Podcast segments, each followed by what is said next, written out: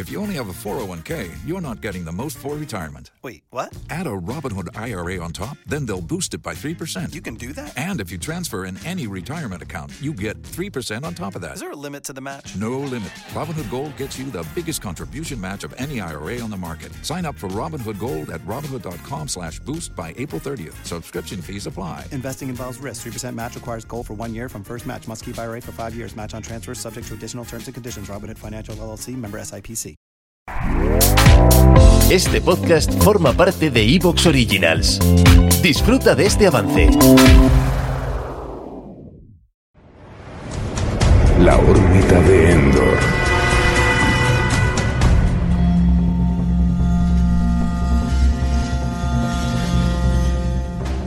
Saludos mundo, despedimos el año con uno de los programas más esperados de un 2020 que la verdad ha sido, ha sido malo en muchos aspectos, pero en lo nuestro, en cuestión de estrenos de nuestras cosas, ha sido el peor desde que comenzó nuestra andadura con este podcast. Ya sin los retrasos y sin los problemas derivados de la pandemia, lo cierto es que a principios de año lo que había previsto no era tampoco muy allá.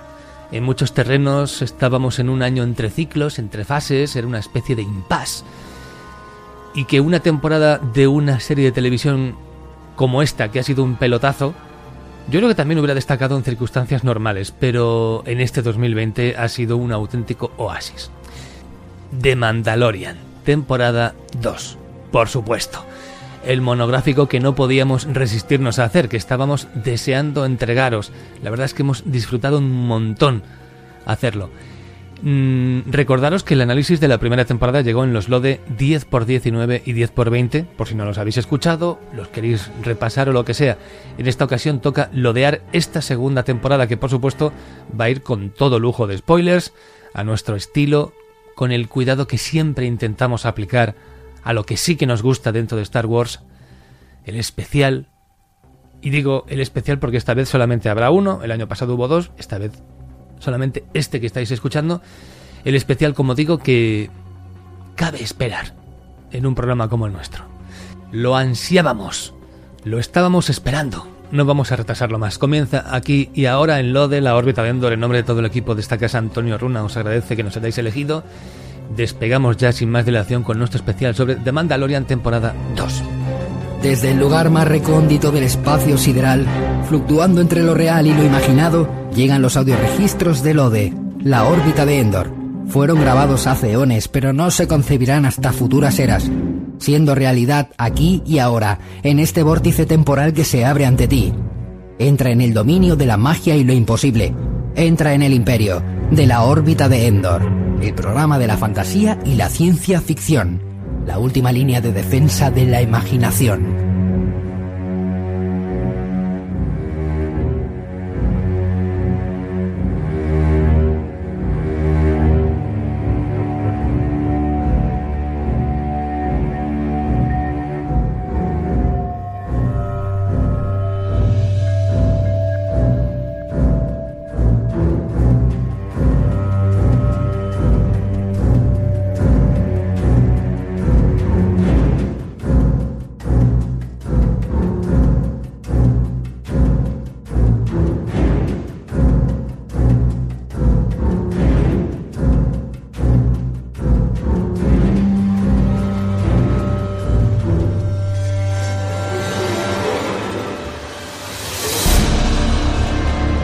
Arrancamos, la espera ha terminado, estamos ya aquí metidos a tope con la segunda temporada de The Mandalorian. Tengo por aquí al señor Kurtz. Coronel, ¿cómo estás?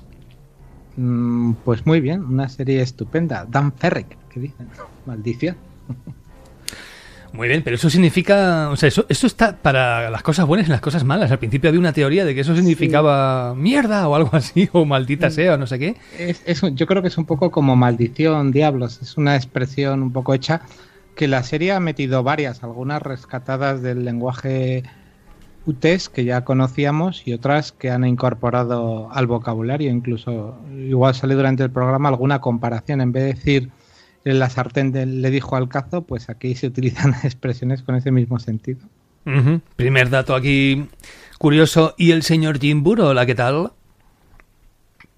Macuncli. Pues oye, un placer. Eso es como llamarte cabrón o gilipollas, no lo sé. Creo que dentro del Bien, universo. bien. Este es el inicio, el inicio que todo el mundo andaba ansiando. Bueno, de Mandalorian, ¿qué ibas a decir, Kurt? Algo No, malo, que antiguamente algo el que más se usaba era el de Ichuta. Chuta, Uccini, en fin, todas esta, toda esta terminología súper guay que nos hace quedar súper bien, súper serios, súper adultos.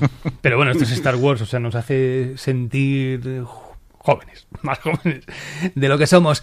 De Mandalorian, segunda temporada. A mí ya me gustaría saber, ahora que la temporada se ha terminado, ahora que hemos visto los episodios, los ocho que ha habido en algunos casos repetidas veces, eh, algún caso en concreto, por lo menos, yo hablo de experiencia personal, hasta cuatro o cinco veces ya los he visto, algunos episodios. Eh, ¿Qué sensaciones tenéis? ¿De satisfacción? Sin entrar en demasiados spoilers y sin especificar el por qué, ¿de acuerdo? Pero sí que me gustaría saber cuál es vuestro grado de satisfacción e insatisfacción, señor Coronel Kurtz.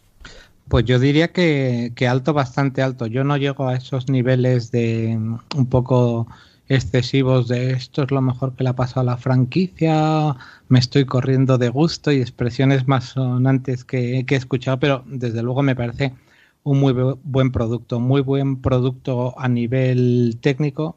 Mm, Ya lo dijimos en su momento, el Statecraft ha revolucionado la historia audiovisual, esto es así, las producciones que vamos a ver en el futuro pues van a tener una calidad técnica mucho mayor. Hay un respeto brutal por, por todo lo que es el universo Star Wars.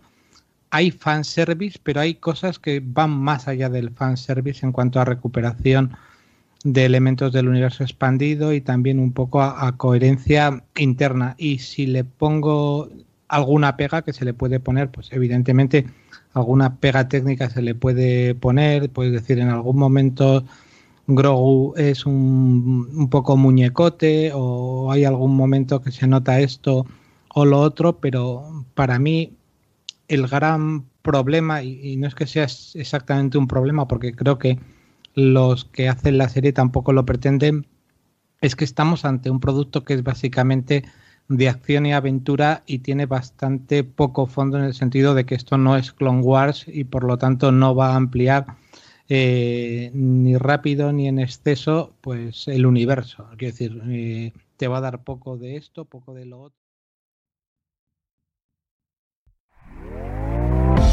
¿Te está gustando lo que escuchas? Este podcast forma parte de Evox Originals y puedes escucharlo completo y gratis desde la aplicación de Evox. Instálala desde tu store y suscríbete a él para no perderte ningún episodio.